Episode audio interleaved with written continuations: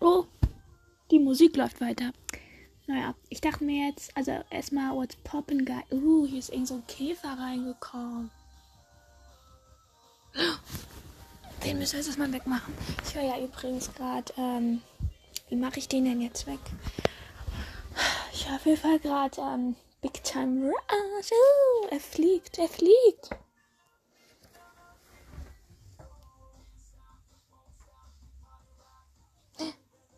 Oh, jetzt ist er hier runtergefallen.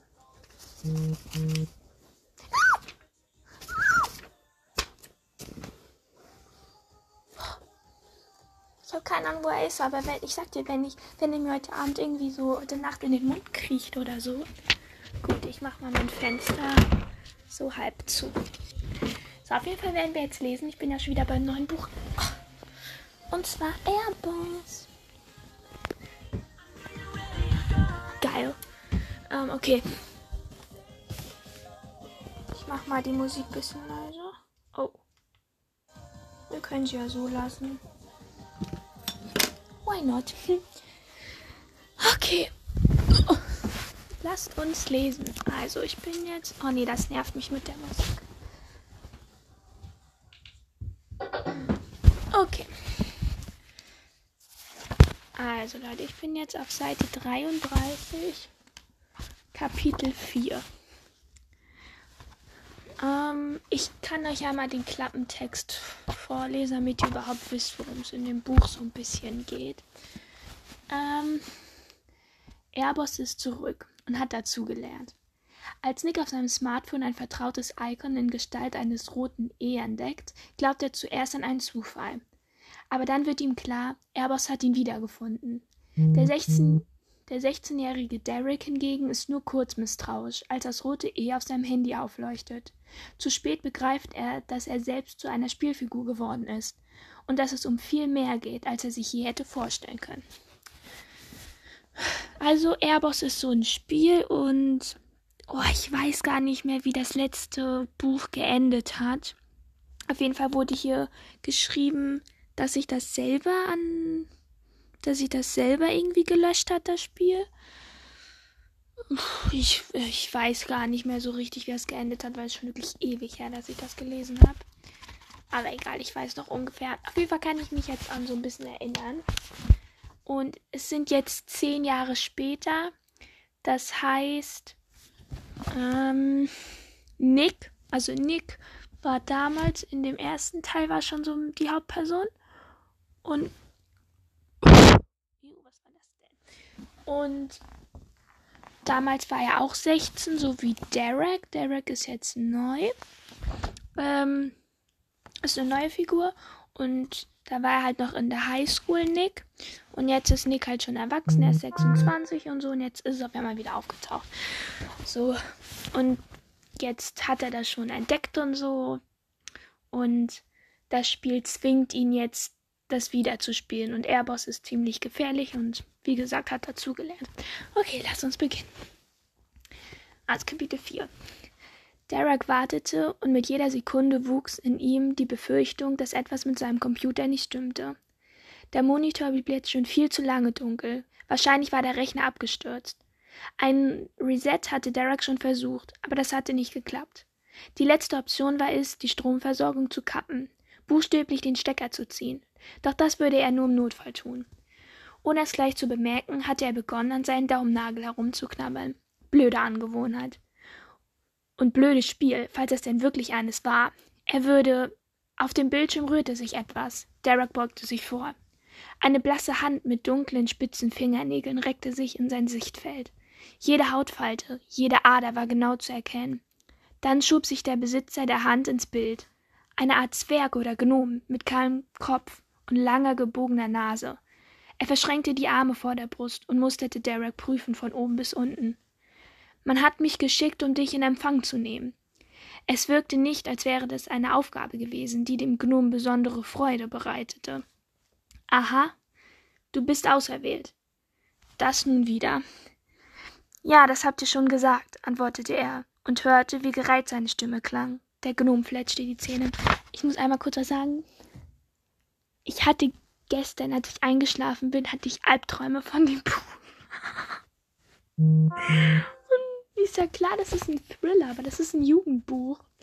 Und wirklich, also erstmal muss hatte ich hat, habe ich gestern richtig lange gebraucht, um einzuschlafen.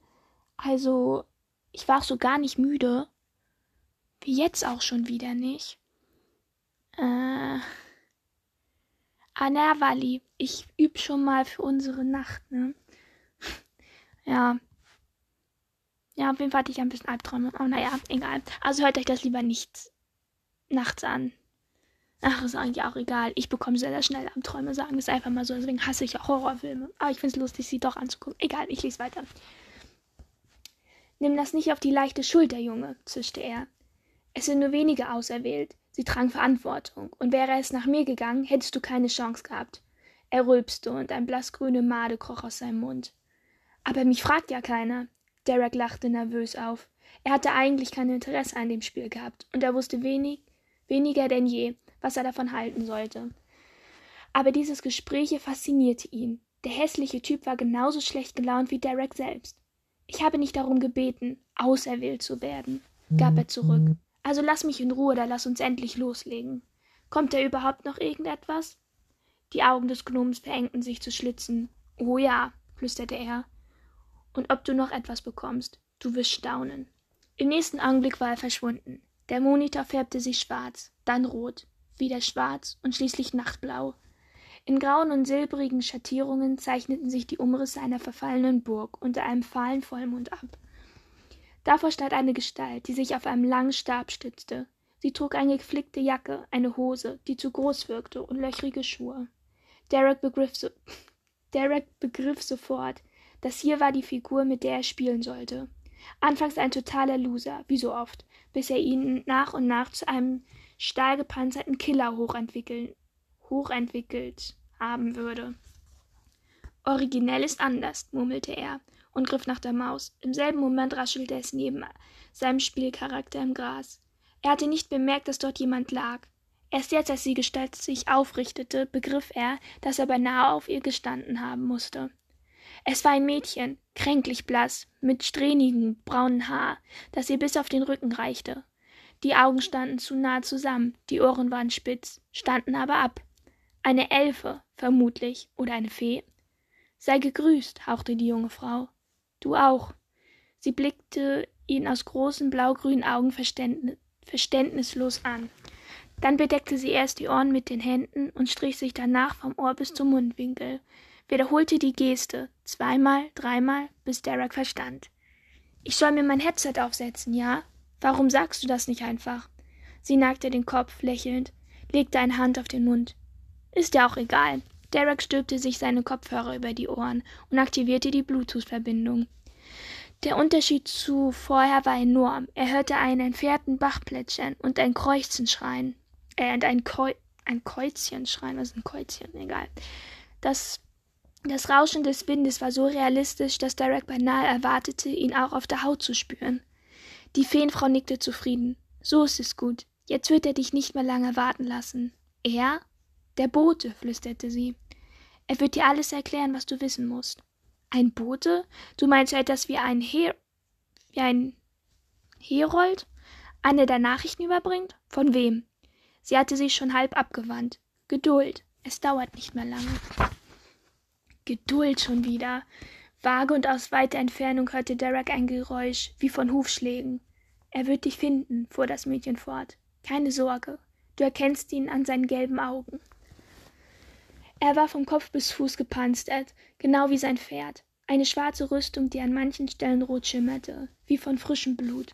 Gelbe Augen in einem blassen Gesicht, dessen Haut so straff um den Schädel gespannt war, dass sich die Knochen darunter deutlich abzeichneten. Derek, sagte er. Es klang rau, als rieben die Stimmbänder trocken aneinander. Mach dich bereit. Derek blinzelte. Dieser Bote wandte sich direkt an ihn, nicht an seine Spielfigur, die ein wenig verloren daneben stand. Die gelben Augen suchten Blickkontakt und hielten ihn, auch als das Pferd schnaubte und unruhig zu tänzeln begann. Bereit wofür? Dereks Stimme klang heiser, er räusperte sich. Der gelbäugige Bote wandte keine Sekunde, wandte keine Sekunde lang den Blick von ihm ab, verfolgte jeder seiner Bewegungen. Es fühlte sich unbehaglich an, als würde er ihn tatsächlich sehen können.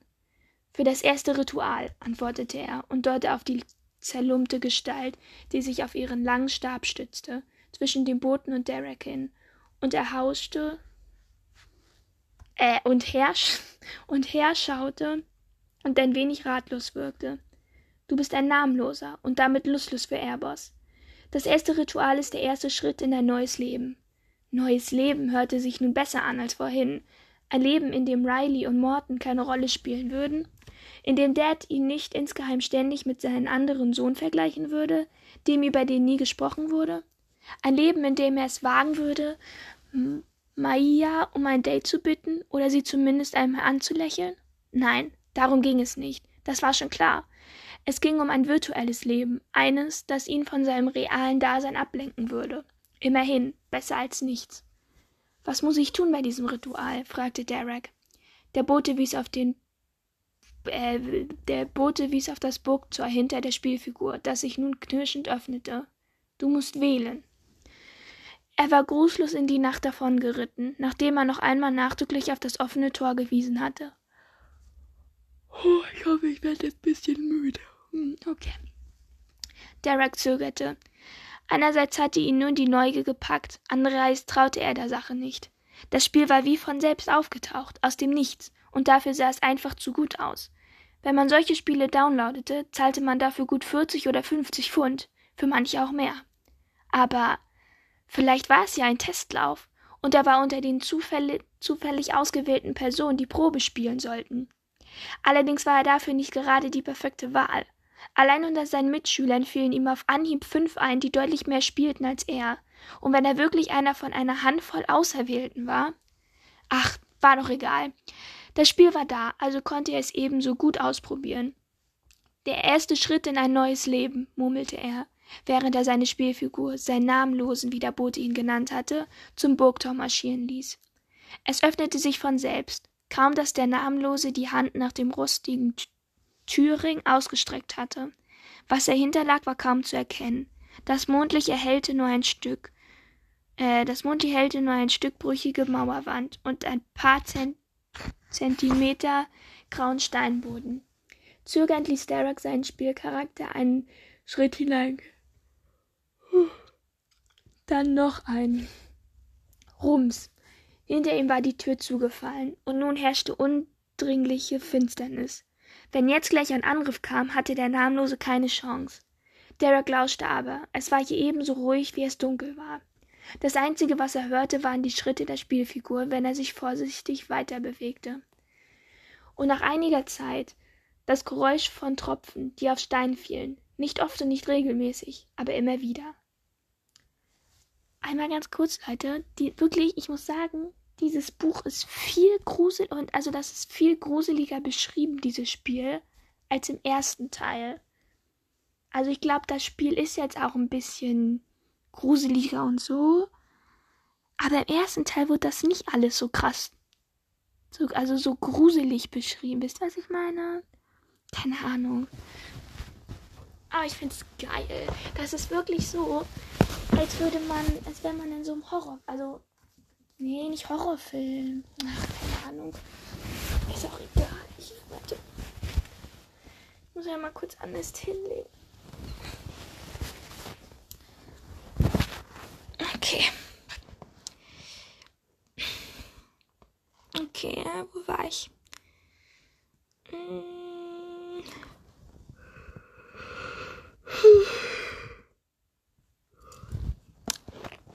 War das ein Zeichen? Sollte er dem Geräusch folgen? Er drehte den Namenlosen um die eigene Achse, in der Hoffnung, doch irgendwo ein Licht, ein Lichtschein zu entdecken oder etwas anderes, woran er sich orientieren konnte. Aber da war absolut nichts. Scheiße, murmelte Derek. Sch, drang es im nächsten Moment durch die Kopfhörer. Geduld. Die schon wieder. Langsam wurde es wirklich ärgerlich. Geduld ist nicht meine Stärke, gab er schroff zurück. Du wirst sie lernen, flüsterte die Stimme ihm ins Ohr, und beinahe hätte er die Kopfhörer abgenommen. Er ließ sich doch nicht von einem Computerspiel bevormunden. Als an der Wand vor ihm eine Feuerscheibe erschien und den Raum erleuchtete.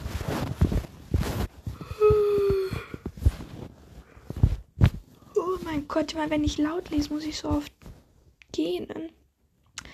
Rot-gel äh, rot-gelbes Licht fiel auf die groben Steinblöcke der Burgmauer. Dann verformte sich das Feuer zu brennenden Buchstaben. Willkommen, Derek. Willkommen in der Welt von Erbos. Wenn du spielen möchtest, mach dich mit den Regeln vertraut. Und wenn ich nicht spielen möchte, dachte er trotzig, wusste aber bereits, dass er jetzt noch nicht aussteigen wollte. Erst würde er herausfinden, was es mit dem Spiel auf sich hatte, und danach konnte er es immer noch abbrechen. Es ist wichtig, dass du die Regeln genau behältst, raunte ihm eine sam samtige Stimme ins Ohr. Wenn du sie brichst, bleibt das nicht ohne Folgen, okay? Was denn für Folgen? Er fragte mehr amüsiert als besorgt. Angedrohte Konsequenzen nahm er höchstens ernst, wenn sie von seinen Lehrern kamen. Andererseits, falls Airbus doch eher ein Virus als ein Spiel war, konnte er sein Computer lahmlegen. Danach hörte er sich auch die Antwort an. Unerfreuliche Folgen, Derek keine, die du erleben möchtest. Er unterdrückte ein Seufzen. Alles klar. Also welche Regeln sind das? Das Feuer an der Wand formte einen Totenschädel. Die erste Regel. Du hast nur eine Chance, Airbus zu spielen. Wenn du sie vertust, ist es vorbei. Wenn deine Figur stirbt, ist es vorbei. Wenn du gegen die Regeln verstößt, ist es vorbei. Okay? Okay. Regelbuch bedeutete also nichts weiter als Rausflug aus dem Spiel. So viel zu den unerfreulichen Folgen. Möglicherweise würde er das schade finden, kaum darauf, kam darauf an, aber es war ein Gratisspiel. Er würde den Verlust verschmerzen können. Der Schädel zerfloss zu brennenden Töpfen, äh, Tropfen, die die Wand hinunterliefen, als würden sie Feuer weinen. Die zweite Regel. Wenn du spielst, achte darauf, allein zu sein. Erwähne niemals, erwähne niemals im Spiel deinen richtigen Namen. Erwähne niemals außerhalb des Spiels den Namen deines Spielcharakters. Ah, große Geheimstuerei. Derek grinste schief. Meinetwegen? Die flammenden Tränen zischten, sammelten sich in der Mitte der Wand und formten ein Gesicht, dessen Mund zu einem Schrei aufgerissen war. Die dritte Regel. Der Inhalt des Spiels ist geheim. Sprich mit keinem darüber, besonders nicht mit Unregistrierten. Mit Spielern kannst du dich während du spielst an den Feuern austauschen. Verbreite keine Informationen in deinem Freundeskreis oder deiner Familie. Verbreite keine Informationen im Internet. Das wurde ja immer besser. Das Spiel tat, als würde es ihnen einen Geheimbund aufnehmen. Wahrscheinlich musste er gleich noch Blut auf das auf die Computertastatur tropfen lassen, um den Pakt zu besiegeln. Das wäre ein echt originaler Einfall gewesen. Einverstanden. Wir werden dich beim Wort nehmen. Die Fackeln, die mit Eisenringen an der Wand ange angebracht waren, entzündeten sich wie von selbst und erleuchteten einen niedrigen Mauer Mauergang, dessen Ende ein Tor aus schweren bildete. Ohne dass Derek etwas dazu beigetra beigetragen hätte, wandte der Namenlose sich ihm zu, hob langsam die Hand, führte sie an sein Gesicht und zog es vom Kopf hinterließ nichts als eine glatte Fläche ohne Mund, Nase oder Augen. Trotzdem hatte Derek das widersinnige Gefühl, die, Fi die Figur würde ihn mustern, auf eine Reaktion lauern.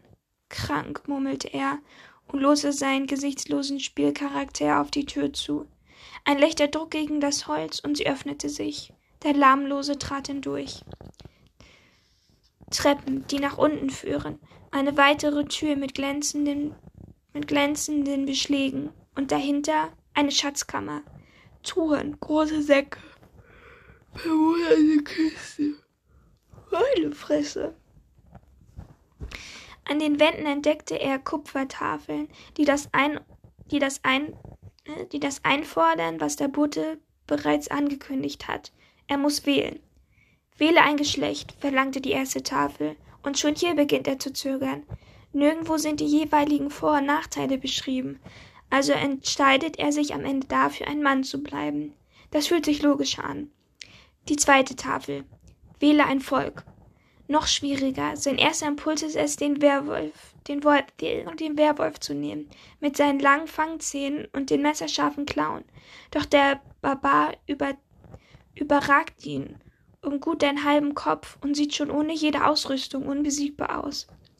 Der Dunkelelf kommt nicht in Frage, ebenso wenig wie Echsen oder Katzenmensch. Aber Vampir? Er schlüpft probeweise in dessen Haut und ist begeistert von den blitzschnellen, eleganten Bewegungen, zu denen sein Charakter plötzlich fähig ist. Mit seinen dunklen Haaren und der blassen Haut wirkt er wie eine verbesserte Version von Derek, wie jemand, der irgendwann vielleicht einmal werden könnte.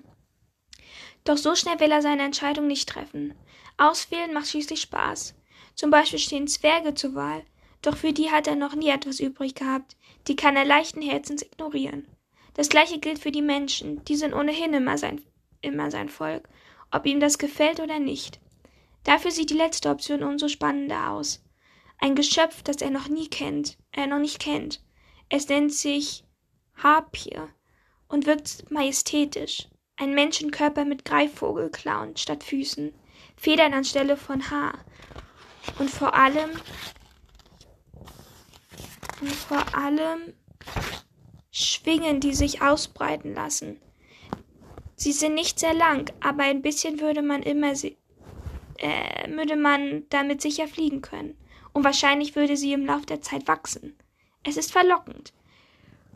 Oh, mein Ich will nicht gehen. Derek betrachtet das Flügelwesen von allen Seiten und versucht probeweise Harpiengestalt anzunehmen, aber eigenartigerweise klappt das nicht. Dafür entrollt sich ein Pergament an der Wand, direkt neben der zweiten Tafel. Zum Volk der Harpien hast du keinen Zugang. Wähle ein anderes. Na toll, wieso stehen sie dann hier zur Auswahl? Derek versucht das noch einmal. Vielleicht ist die Meldung auf der Schriftrolle ja bloß ein Irrtum. Ein Geräusch lässt ihn herumfahren. Die Tür hat sich knarrend geöffnet und ein Gnom schlurft herein, der von der dem vom Anfang ähnelt. Er blickt sich um und lacht und lacht meckernd. Sieh an, ein neuer Kämpfer. Leider einer, der nicht lesen kann. Natürlich kann ich lesen, erwiderte Derek. Die Anwesenheit des Gnoms stört ihn, nicht nur weil er schauderhaft hässlich ist. Bläuliche Haut mit roten Flecken, krumme Beine und riesige Ohren, die fast bis zum Boden hängen. Aber ich verstehe nicht, warum ich mir die Harpien nicht als Volk aussuchen kann, wenn es sie doch gibt. Weil du nicht zu ihnen gehörst, antwortete der Gnom schroff. Alles, alles andere steht dir offen. Du würdest dich sicher bei den Werwölfen wohlfühlen. Die sind alle so dämlich. Er spürt die vertraute Wut in seinen Eingeweiden rumoren und schiebt sie weg, so gut es geht. Den Gnom würdigt er keine Antwort mehr, sondern entscheidet sich kurzerhand für den Vampir, mit dem Gefühl, dabei nichts falsch machen zu können. Langzahn, sagt der Gnom verächtlich und versetzt der nächstliegenden Truhe einen Tritt, so lange herumüberlegt und dann so schlecht gewählt. Nicht verunsichern lassen und nicht provozieren. Ein Blick auf seinen neu geschaffenen Spielcharakter genügt und Derek weiß, dass er sich richtig entschieden hat. Wähle dein Äußeres, lautet die Aufforderung auf der dritten Tafel. Das findet ihr einfacher. Er gibt sein Charakter schmale, dunkle Augen mit rötlichem Schimmer, helle Haut und schwarzes Haar, das ihm bis über die Schultern fällt. Ein schlankes Gesicht, kräftige Lippen, die beim kleinsten Lächeln die Fangzähne freigaben, freigeben. Eine gebogene Nase, schräg nach oben gezogene Augenbrauen. Zufrieden und gleichzeitig wehmütig betrachtet er sein Werk. So gut würde er auch gerne aussehen. Aber egal, weiter. Wähle eine Berufung. Auch hier ist die Auswahl riesig. Assassine, Gladiator, Heiler, Krieger, Beschwörer, Ritter, Speer, Dieb. Es nimmt kein Ende. Doch wenn er seinen Vampir ins Gesicht blickt, ist klar, dass Ritter oder Heiler für ihn nicht in Frage kommen. Assassine hingegen, warum nicht auch einmal die erste Option auf der Liste nehmen? Die fünfte Tafel. Wähle. Assassine, hahaha. Der Gnom zieht an seinen Ohren. Wahrscheinlich sind die deshalb so lang. Stiefelputzer wäre besser wäre passender gewesen. Meine Angelegenheit, sagt Derek und wendet sich wieder der Tafel zu. Wähle deine Fähigkeiten. Es ist eine endlos scheinende Liste, voll mit verführerischen Möglichkeiten. Doch er kann sich kaum darauf konzentrieren, weil der verdammte Gnom begonnen hat, eine der Truhen auszuräumen und den Inhalt durch die Kammer zu werfen. Spielt keine Rolle, was du dir aussuchst, kräht er dabei. Versagen wirst du in jedem Fall. Lass mich in Ruhe. Er zögert kurz, dann wählt er Tarnung, Nachtsicht und Sprungkraft. Jeder seiner Entscheidungen lässt eine oder mehrere der verbliebenen Optionen erlöschen. Eisenhaut ist verschwunden, ebenso lange Atem und Waffenkunde. Macht nichts, dadurch wird die Auswahl einfacher. Er wählt Klettern, Lautlosig, Lautlosigkeit und Schlagkraft, während der Gnom einen Totenschädel zu seinen Füßen detonieren lässt. Du hast auf Selbstheilung verzichtet, du Narr, ruft er. Du hast Listigkeit verschmäht. Du bist dumm, Langzahn, und die Dummen überleben hier nicht lange. Er will Zielgenauigkeit, greift sich einen rostigen Kelch vom Boden und wirft, in, wirft ihn dem hässlichen Störenfried an den Kopf. Treffer. Grünes Blut läuft dem Gnome übers Gesicht. Doch nicht so schlecht gewählt, oder? sagt er lachend. Der Gnom streckt ihm drei gekrümmte Finger entgegen, als wollte er ihn verfluchen. Lach nur, zischt er. Wenn dir das Lachen vergeht, werde ich da sein. Damit wendet er sich um und verlässt die Schatzkammer, hinterlässt nur eine Spur klebriger grüner Tropfen auf dem Boden. Besser so. Die sechste Tafel. Wähle deine Waffen. Aus der Truhe, die unterhalb dieser Aufforderung platziert ist, ragt spitzes und scharf geschliffenes Metall in allen denkbaren Formen. Gezackte Dolche, Äxte, breite Kurzschwerter, ein Morgenstern mit schauderhaft langen Stacheln. Er lässt sich Zeit, nimmt, nimmt eine Waffe nach der anderen zur Hand, überprüft, ob, ob sie ihn in seiner Wendigkeit beeinträchtigt. Zu guter Letzt entscheidet er sich für ein leichtes Schwert mit langer, schmaler Klinge das silbrige Bögen in die Luft malt, wenn er schwingt. Dazu einen dreieckigen Schild und einen Helm, der zwar ein bisschen verbeult wirkt, aber besser ist als nichts. Dann findet er noch eine Art Schmuckstück, einen bronzefarbenen Halsring, vorne offen und an den Enden mit, Schlamm, mit Schlangenköpfen besetzt, deren Augen rubinrot glitzern. Er sieht perfekt aus, als wäre das Stück eigens für ihn gemacht worden. Fast fertig. Es ist nur noch eine Tafel übrig. Wähle deinen Namen. Keine einfache Aufgabe. Er möchte etwas, das zu seinem düsteren Aussehen passt. Nichts Banales, vor allem auch nicht aus Büchern oder Filmen geklautes. Schon gar keine Anspielungen auf Dracula oder andere Vampirgeschichten. Nachdenklich betrachtet er die Tafel. Neben ihr hängt an einer Kette ein schlichter Holzstab an der Wand. Wenn er damit gegen das Kupfer schlägt, erhält er, Vor erhält er dann Vorschläge? Er versucht es. Vergebens. Also muss er selbst weitergrübeln. Ein Wortspiel mit Beißen oder Zehen oder Blut? Nein, das findet er nicht nur langweilig, sondern lächerlich. Aber für diese Art Halsring, den er eben gefunden hat, gibt es einen speziellen Namen. Er ist ein Schmuckstück, das keltischen Krieger früher getragen haben. Er hat es einmal im Museum betrachtet. Wie heißt das noch? Dann hat er es. Torque, genau. Äh, damit ist seine Entscheidung gefallen. Er wird sich Torka nennen, und sollte jemand ihn fragen, kann er seine Wahl sogar begründen. Ich habe einen Namen gefunden, sagt er. Das Feuer der Fackeln im Raum verfärbt sich blau. Die Schrift auf der siebten Tafel erlischt. Gleichzeitig schlagen helle Flammen aus der Spitze des Holzstabs. Es dauert einen Moment, bis klar ist, was er nun tun soll. Er nimmt den Stab und brennt damit seinen Namen in die Tafel. Torkan, wispert. Wispert, raunt und flüstert er durch die nächtliche Burg. Torkan. Sei willkommen, Torkan. Er hört sich selbst auflachen. Hinter ihm öffnet sich knarrend, ein, knarrend die Tür. Torkan wendet sich um und macht sich auf den Weg nach draußen. Oh, das zweite Kapitel ist noch nicht mal eine Seite lang. Das können wir auch noch lesen. Hä? Aber ich war doch war doch schon bei dem vierten Kapitel. Wieso steht jetzt zwei? Ah, hier vorne stand auch irgendwie eins. Als allererstes. Das ist irgendwie sowas anderes. Okay. Da sind nämlich die Zahl ausgeschrieben. Ah. Ich muss einmal gehen. Es tut mir leid. Okay. 2. Es hat begonnen. Ich bin erschrocken und fasziniert zugleich, wie mühelos sich eines in die andere fügt. Es ist erstaunlich, wie schnell sich jedermanns Wünsche und Geheimnisse ergründen lassen, wenn man das richtige Werkzeug besitzt. Natürlich ist es nicht fair, was ich tue, aber das ist im Moment die geringste meiner Sorgen. Ich habe einen Gegner, der keine Skrupel kennt und ein Herr von Helfer, Helfershelfern und auf einer Seite, auf seiner Seite hat. Wissende und Unwissende. Also muss es mir, ach. Also muss es auch mir erlaubt sein, mein eigene Leute, meine eigenen Leute, um mich zu scharen.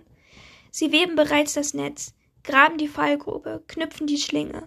Sie jagen, noch ohne zu wissen, wie gefährlich das Tier ist, auf das wir es abgesehen haben. Es darf erst begreifen, dass es zur Beute werden soll, wenn es zu spät ist. Dass sie nicht wissen, in welche Schlacht ich sie schicke, bereitet mir Sorge, doch es geht um so viel. Für mich, für dich, für andere.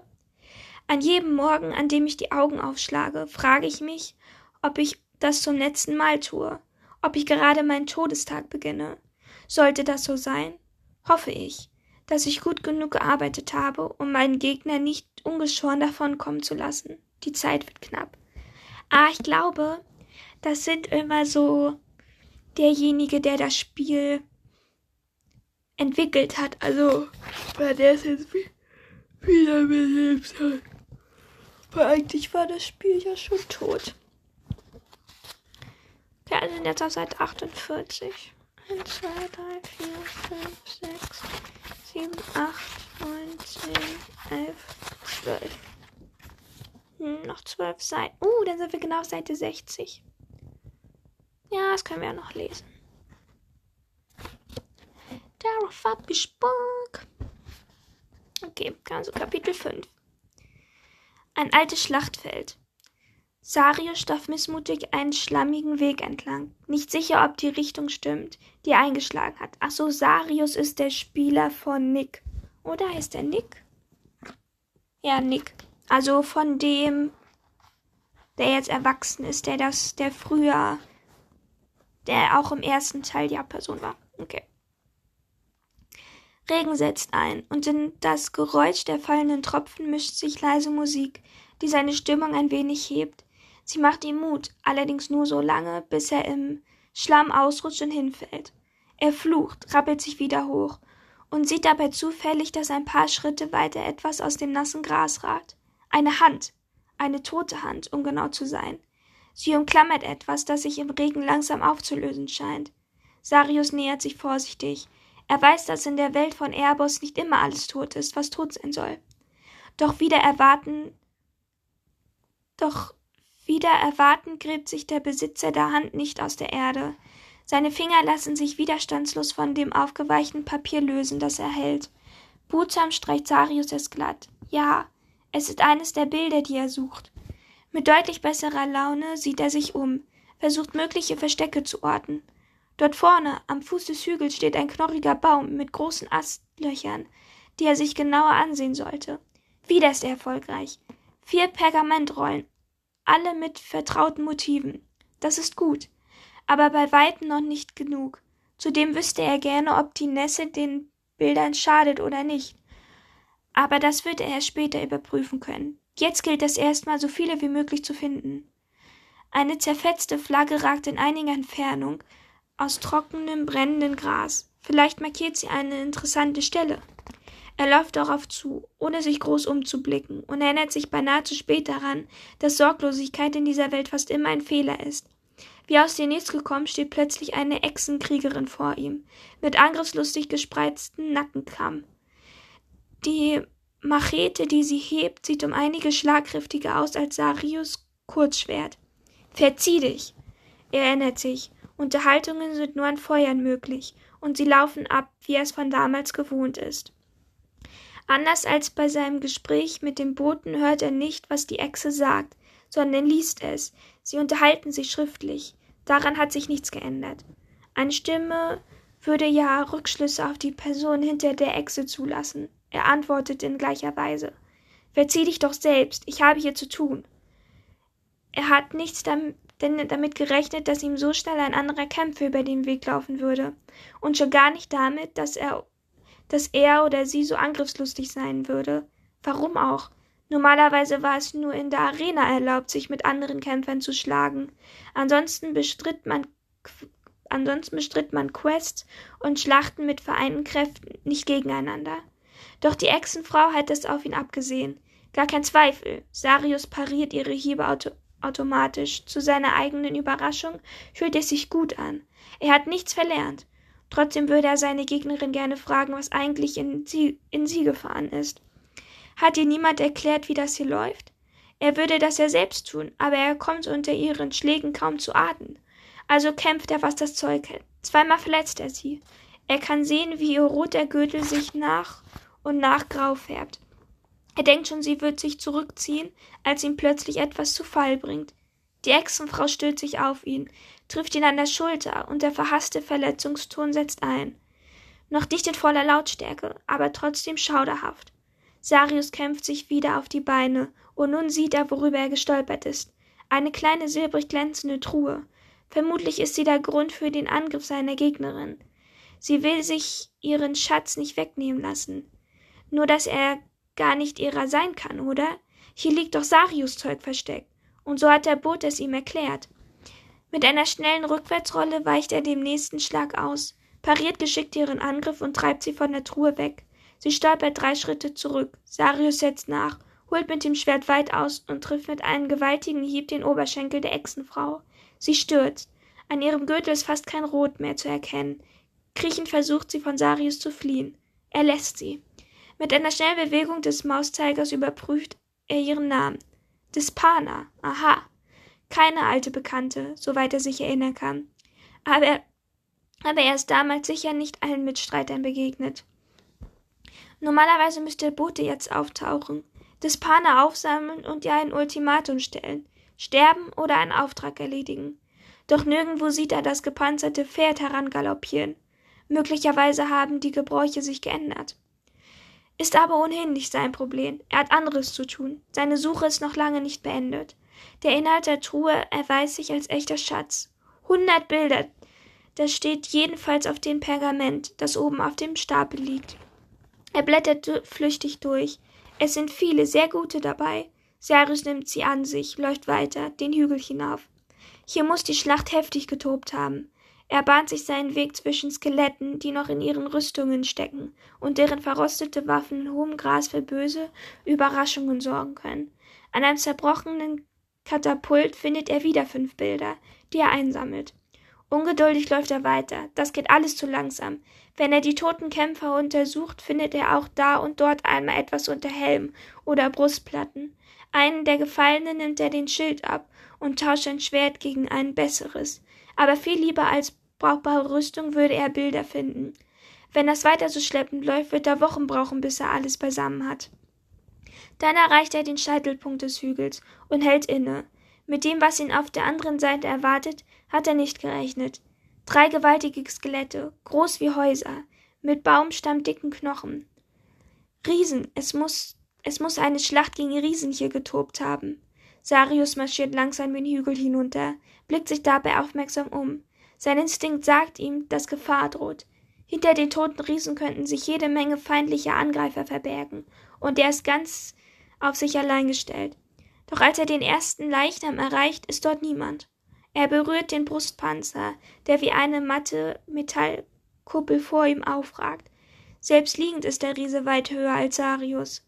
Der Schädel ist so gewaltig, dass man durch eine der Augenhöhlen hineinkriechen könnte. Keine dumme Idee eigentlich. Der große Hohlraum bietet sich als Versteck geradezu an.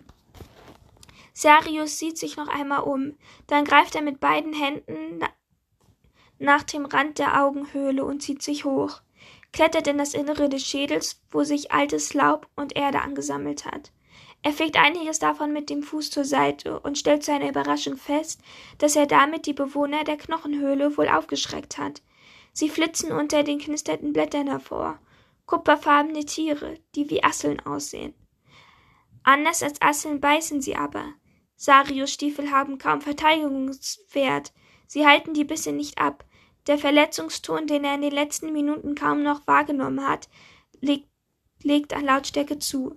Er hakt mit dem Schwert nach den Tieren, die sich zu glänzenden Klumpen zusammenrotten und von denen einige, wie zu seinem Schrecken bemerkt, an rechteckigen Papierstücken lagen, die aussehen wie die Bilder, nach denen er sucht. Abhausen ist also keine Option. Der einzige Grund, warum er hier ist, sind die Bilder, und die werden gerade von diesen gefräßigen Asseln vertilgt. Er packt das Schwert fester und steckt auf den schimmernden Haufen ein. Ohne großen Erfolg, der kupferfarbene Panzer der Tiere scheint unzerstörbar zu sein. Erst als er eines von ihnen zufällig seitlich aushebelt und auf den Rücken dreht, sieht er, wo die Schwachstelle liegt.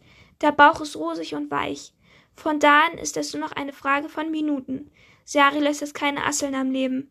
Als er mit ihnen fertig ist, durchsucht er die Innenseite des Schädels gründlich und zählt stolze 64 Bilder, die er erbeutet hat. So kann es weitergehen. Er wird sich jetzt den nächsten Riesenkopf vornehmen und in den Verletzungston mischt sich ein weiteres Geräusch. Vertraut, aber im Moment leider lästig. Er wird das ignorieren, sich später darum kümmern. Zuerst muss er seine Sammlung vervollständigen. Doch als er aus der Augenhöhle wieder hinausklettern will, seilt sich gerade jemand nach unten ab, eines der Gnome, die der Bote gern als Handlanger benutzt. Dieser hier ist dunkelgrün im Gesicht, seine Augen leuchten weiß. Sarius, krächzt er, du wirst gerufen. Ich weiß, aber das eilt nicht. Darüber entscheiden wir, nicht du. Für den Moment bist du entlassen. Kehre zurück, wenn die Uhr zwölf schlägt und der alte Tag stirbt. Keine gute Idee. Ich bin aber noch nicht fertig. Ich muss weitersuchen, diese verdammten Asseln fressen, sonst meine. Ich sagte, wenn die Uhr zwölf schlägt. Der Gnome grinst und entblößt dabei spitze rote Zähne. Sei pünktlich. Er hebt die Arme und die Welt versinkt in Finsternis. Nick starrt auf seinen schwarzen Bildschirm und ballte die Hände zu Fäusten. Das durfte jetzt einfach nicht wahr sein. Er hatte erst einen Bruchteil der Fotos wiedergefunden, und wenn sein verfluchtes Handy eben nicht geläutet hätte. Er griff danach und warf seinen Blick auf das Display. Jamie. Ein gangner Anruf stand da. Meine Güte, was wollte er denn? Sie trafen sich doch ohnehin heute Abend. Nick schloss kurz die Augen, und als er sie wieder öffnete, sah er seine Desktop-Oberfläche vor sich. Immerhin. Hastig öffnete er seine Dateien und fand im Bilderordner das Unverzeichnis Cindy und Max. Es war wieder da, dem Himmel sei Dank. Doch natürlich erhielt er nicht die gesamten 1700 Fotos, sondern nur die 185, die Nick eben eingesammelt hatte. Sorgsam ging er sie durch, überprüfte jedes genau, und wie sich zeigte, tat er gut daran. Auf, seinem, auf einem saß Cindy am Schminktisch und lächelte in den Spiegel, während seine Freundin ihr das Haar aufsteckte. Das war der Teil des Bildes, der okay aussah. Ihre Reflexion im Spiegel dagegen war verstörend. Aus Cindys Augenhöhlen quoll Erde. Sie lächelte nicht, sondern bleckte Zähne, die so spitz und rot waren wie die des Gnoms vorhin. Und ihre Freundin hielt keine Bürste in der Hand, sondern ein langes, bluttriefendes Messer. Nick hörte sich aufstöhnen. Das war ein wirklich gutes Foto gewesen, aber es würde auch mit Photoshop nicht zu retten sein. Zum Glück gab es noch drei sehr ähnliche, die unbehelligt geblieben waren. Von der Serie, die er beim Ringtausch geschossen hatte, waren fünf Bilder unter den Erbeuteten. Von den Gruppenbildern, auf denen alle Gäste an den Treppen aufgestellt waren, gab es drei. Der Rest verteilt sich auf Bilder von Dinner, vom Tanz, von den Vorbereitungen der Braut zwei Detailaufnahmen von Cindys cremefarbenen Palms, eine vom Brautstrauß. Kein einziges Bild vom Brautpaar im weißen Pavillon. Aus denen sollte er das offizielle Foto des Paars ausgesucht werden. Das Bild, das sie auf die Dankeskarte drucken wollten. Nick vergrub das Gesicht in den Händen. Es war völlig klar, dass das Spiel die wichtigsten Dateien zurückhielt, um sicherzustellen, dass, es, dass er wiederkam. Aber warum nur, zum Teufel? Seufzend griff er zu seinem Handy und rief Jamie zurück. Hi, was gibt's denn? Hey Nick, ich wollte nur fragen, ob es für dich okay ist, wenn wir uns um acht treffen und nicht schon um halb. Wird sonst knapp für mich. Alles klar, kein Problem. Nick fuhr sich durchs Haar. Aber dafür hättest du mich auch eine Textnachricht schicken können. Ein paar Sekunden lang herrschte Schweigen am anderen Ende der Leitung. Ja schon, sagte Jamie dann langsam. Ich muss gerade Auto fahren. Tut mir leid, wenn ich dich gestört habe. Quatsch. Nick kam sich plötzlich lächerlich vor. Ist schon in Ordnung so. Es war nur gerade etwas ungünstig. Ich war beschäftigt. Oh, sorry. Man konnte James Grinsmann hören. Mit Claire? Nein, mit Arbeit. Also bis acht, okay? Nick legte auf. Die Erwähnung ihres Namens hatte ihm eben mit einem Stich zu Bewusstsein gebracht, dass er von Claire nun schon seit zwei Tagen nichts mehr gehört hatte. Was schieflaufen konnte, lief schief aber über sein Liebesleben konnte er sich später noch Gedanken machen. Im Moment hatte der Fotoauftrag Vorrang. Nick suchte 15 gelungene Bilder aus, aus seinen wiedergewonnenen Dateien heraus und begann sie zu bearbeiten. Jedes davon inspirierte er zu Beginn auf eklige Special Effects, die das Spiel eventuell eingebaut hatte. Spinnen, Würmer, abgeschnittene Hände auf den Tellern der Festgäste. Aber die Fotos waren in Ordnung. Er verkleinerte sie auf ein E-Mail-freundliches Format und schickte sie an Cindy unter dem Begriff ein erster Eindruck. Hoffentlich war sie damit für den Anfang zufrieden. Dann genehmigte er sich eine schnelle Dusche, zog frische Sachen an und machte sich auf den Weg ins, Fe ins West End. Jamie saß bereits im Foxlow, an einem der Tische nahe der Bar, über, die er, über der die große Leuchttafel hing, die das Markenzeichen des Lokals war. Die Sprüche darauf würden alle paar Tage getäuscht. Der aktuelle Leut lautete, er heißt Zell, es heißt Selfie, weil na es heißt Selfie, weil Narzissti zu schwer zu buchstabieren ist. Zu schwer zu lesen auch. Vor Jamie stand ein großes Glas Cider auf dem Tisch. Er tippte auf sein Handy herum und blickte erst auf, als Nick sich auf den Stuhl ihm gegenüber setzte. Na endlich, ich verhungere schon. Hi, Kumpel. Hi. Nick schälte sich aus seiner Jacke. Tut mir leid, dass ich zu spät bin.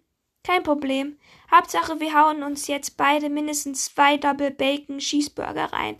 Ich habe seit fünf Tagen nichts Anständiges gegessen. Jamie grinste und entblößte dabei die schiefen Zähne, die ihm zu Schulzeiten jede Menge Spott angebracht hatten. Weiß Tara diesmal, dass du hier bist? Nick mochte Jamies Freundin sehr, aber er war noch nie zuvor einer so militanten Veganerin begegnet. Unter Terras Herrschaft waren nicht nur Fleisch, sondern auch Eier und Honig gnadenlos aus Jamies Küche verbannt worden. Stattdessen zogen Dinkel, Tofu und Hafermilch ein. Außerdem Unmengen von getrockneten Algen, die nach Fisch stanken, die Tara aus Halbjapanerin aber unverzichtbar fand. Jamie hatte sich mittlerweile daran gewöhnt und behauptete sogar, seine Migranenfälle seien, seien seltener geworden. Doch ab und zu überkam ihn das heftige Bedürfnis nach Fleisch. Dann ging er und Nick ins Follow und aßen, bis sie nicht mehr konnten. Tara weiß, dass wir uns treffen. Jamie winkte die Kellnerin mit beiden Armen als wollte er ein Flugzeug einweisen. Sie lässt sich grüßen. Sie bestellten, dann begann Jamie von seiner Arbeit in der Anwaltskanzlei zu erzählen, und Nick bemerkte, wie seine Gedanken abschweiften. Er fragte sich, ob das Spiel nicht schon wieder bereit war, ob er nicht längst weitere Bilder zurückgewinnen konnte, ob Cindy ihm bereits geantwortet hatte. Was, wenn die beschissene Assen seine Fotos fraßen, während er hier saß und Burger futterte? Hunger hatte er sowieso nicht, und Langweile ich dich sehr? Jamie versetzte ihm unter dem Tisch seinen freundlichen Tritt. Er äh, einen freundschaftlichen Tritt. Was? Nein, tut mir leid, ich hatte nur ein paar Probleme mit meiner Kamera. Ich habe gestern auf, auf einer Hochzeit fotografiert und etwas stimmt mit der Speicherkarte nicht. Das geht mir nicht richtig aus dem Kopf. Oh, Jamie zog eine Grimasse. Das ist allerdings über, übel. Aber falls du es nicht selbst hinkriegst, ich habe eine Freundin, die ist Weltmeisterin im Datenretten. Wenn du willst, gebe ich dir ihre Handynummer. Bevor Nick noch antworten konnte, wurden die Burger serviert, und Jamie stürzte sich auf seinen, als könnte der sonst die Flucht ergreifen. Nick aß ebenfalls, wenn auch ohne Appetit. Mit seinem besten Freund hier in diesem vertrauten Lokal zu sitzen, gab den Erlebnissen von heute Nachmittag etwas Unwirkliches. Dass er aber zurück sein wollte, fühlte sich wie ein verschwommener Albtraum an nun wo Nick hier zwischen lachenden, essenden Menschen saß. Aber natürlich trug ihn seine Erinnerung nicht. Er hatte mit Sarius im Schädel eines toten Riesen gestanden. Er war dem Boten begegnet. Das Bedürfnis, mit Jamie über alles zu sprechen, wurde plötzlich übermächtig. Er war schon damals ein Gegner von Airbus gewesen, hatte sich Nicks EVD nicht aufdrängen lassen. Im Gegenteil, er hatte sich gemeinsam mit ein paar anderen gegen das Spiel stark gemacht und er hatte entsetzlich teuer dafür bezahlt. Dass nur eine starke Migräne aus dieser Zeit zurückgeblieben war, hielten Jamies Ärzte für ein mittelgroßes Wunder. Wenn Nick ihm von Neuerwachen des Spiels erzählte, dann zog er ihn wieder in die Sache hinein, oder? Dann brachte er ihn ein zweites Mal in den Fokus von Airbus, und niemand hatte das weniger verdient als er. Sag mal, glaubst du, dein Burger kriegt Junge, wenn du ihn hypnotisierst? Nick schrak zusammen und Jamie lachte. Du starrst ihn an, als hätte er Antworten auf alle brennenden Fragen der Welt. Ist aber nur ein Burger, wenn noch ein sensationeller guter. Iss ihn oder gib ihn mir. Ohne zu zögern reichte Nick ihm seinen Teller und Jamie griff sofort zu. Selbstschuld, erklärte er mit vollem Mund. Ja, Nick verschränkte die Finger ineinander. Ähm, ich würde dir gerne etwas erzählen, aber ich bin nicht sicher, ob. In seiner Hosentasche vibrierte das Handy. Ja? Jamie kaute mit halb geschlossenen Augen. Erzähl ruhig, ich werde nichts verraten. Du hast mich schließlich in der Hand. Wenn du Tara von diesem Burger-Orgie erzählst, bin ich ein toter Mann. Toter Mann. Das Bild stand Nick unmittelbar wieder vor Augen. Der tote Mann in seinem langen schwarzen Mantel, wie er einen Schock in die Flammen seines Lagerfeuers hielt. Von ihm war diesmal nichts zu sehen gewesen. Es ist, begann er, und wieder vibrierte sein Handy. Cindy, war Nick erster Gedanke, die mir schreibt, wie sehr ihr die Fotos gefallen. Er zog das Smartphone aus der Hosentasche, blinzelte ungläubig. Die gelben Augen des Boten auf schwarzem Grund, darunter in roter Schrift. Tu es nicht. Nick atmete ein, verschluckte sich, hustete. Augen und Schrift verschwanden. Stattdessen zeigte das Display jetzt eines der Hochzeitfotos. Das Brautpaar im weißen Pavillon. Max hatte seine Arme um Cindy geschlungen, doch nun löste er die Umarmung, hob die Hände, legte sie Cindy um den Hals, drückte zu. Sie riss den Mund auf, versuchte nach Luft zu schnappen, ihre Augen quollen hervor. Was ist denn los? Jamie klang alarmiert. Nick, ist etwas passiert? Du bist schneeweiß im Gesicht. Er wollte lachen, eine harmlose Ausrede finden, tun, als wäre nichts passiert, doch es gelang ihm nicht. Er konnte die Augen nicht von dem Bild abwenden, auf dem Max sich nun langsam in eine hochgewachsene Version eines Gnoms verwandelte und ihm die grüne, warzenbesetzte Zunge herausstreckte. Airbus bekam mit, was Nick sagte. Wahrscheinlich wusste er es auch, mit wem er gerade zusammensaß. Tut mir leid, presste er heraus. Ich muss weg. Mit zitternden Fingern fischte er drei, dreizehn Pfund, Sche drei, also fischte er drei zehn Pfundscheine aus seiner Jackentasche, legte sie auf den Tisch und floh ohne jede weitere Erklärung. Okay, also sind wir Seite 60 und Kapitel 6, aber da lesen wir jetzt nicht weiter. Ja, leider, ich muss auf jeden Fall sagen, das Buch ist auf jeden Fall gruselig als das andere. Also ich fand das andere war eigentlich gar nicht gruselig. Aber das hier finde ich schon gruselig. So ein bisschen. Ja, naja. Ich guck mal, was. Ich weiß nicht, ob ich heute Barbie zum Einschlafen wieder höre. Oder. Ich muss mal gucken. Wir können ja mal zusammen gucken jetzt gleich. Aber ich muss sagen, ich finde das Buch echt gut. Ich finde. Also empfehle ich euch auch zu lesen. Weil auch, also auf, lest auf jeden Fall den ersten Teil. Ähm, aber ich muss sagen, ich finde den zweiten Teil bis jetzt auch schon richtig gut, weil ich finde, ich hätte niemals gedacht, dass mir so über ein Computerspiel, das so das zu, zu lesen so viel Spaß macht, weil hier wird auch ziemlich viel immer beschrieben, wie die nur spielen. Und das ist mir schon im ersten Teil aufgefallen. Aber das macht voll Spaß. Oder das ist richtig spannend. So, du willst unbedingt wissen, was jetzt weiter in dem Spiel passiert und so. Also, ich finde das richtig cool. Und ich finde, das zeigt auch, also auch wenn es so ein Spiel nicht in echt gibt, aber ich finde, das zeigt auch, wie gefährlich so eine Computerspiele sind. Äh, so wie sehr man in so eine Welt ähm, reingesogen werden kann und sehr schwer wieder rauskommt und sich dann nur isoliert und nur noch dieses Spiel spielt und so. Ja. Aber, also ich bin, muss wirklich sagen, ich empfehle es euch. Ja. Ähm, das Buch hat aber auch ganz schön viele Seiten. Es hat nämlich 509 Seiten. Schon ganz schön viel. Ich finde, ab 500 Seiten sind Bücher lang. Also ab da sind das so lange Bücher, ab 500 Seiten, finde ich. Aber ich bin ja bald auf Seite 100. Ja. So, wir gucken jetzt, was wir für ähm, ein tolles Dings hören. Also ich nehme mal Barbie raus, weil ich habe jetzt Barbie schon so oft gehört. Das ist Barbie und ihre Schwester in einem Pferdeglück. Leute, Barbies Beste zu hören, um einzuschlafen. Ich glaube, ich gucke jetzt erst noch ein bisschen YouTube. Weil, um auf andere Gedanken zu kommen, weil irgendwie. Wow.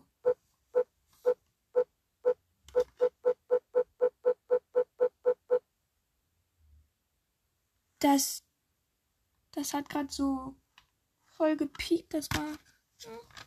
Okay. Ähm. Ja, so Barbie in eine Weihnachtsgeschichte. Und jetzt nehmen wir am Conny. Uh, Lilly im Märchenland. Oh, ich habe auch Bibi und Tina.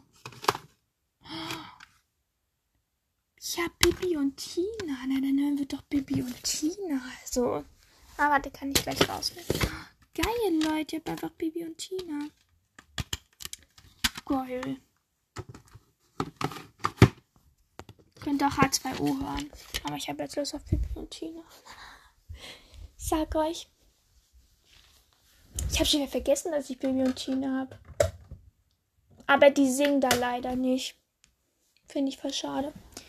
Die singen da nicht die Lieder, sondern erzählen nur so. Das machen wir einmal. Ja, morgen möchte ich übrigens richtig viel Diamond Painting machen. Ich habe schon wieder so ein bisschen Albträume, weil ich träume immer, ich habe immer diesen Boten im Kopf mit seinen gelben Augen und mit seinen langen Fingern und mit seinen langen spitzen Fingernägeln.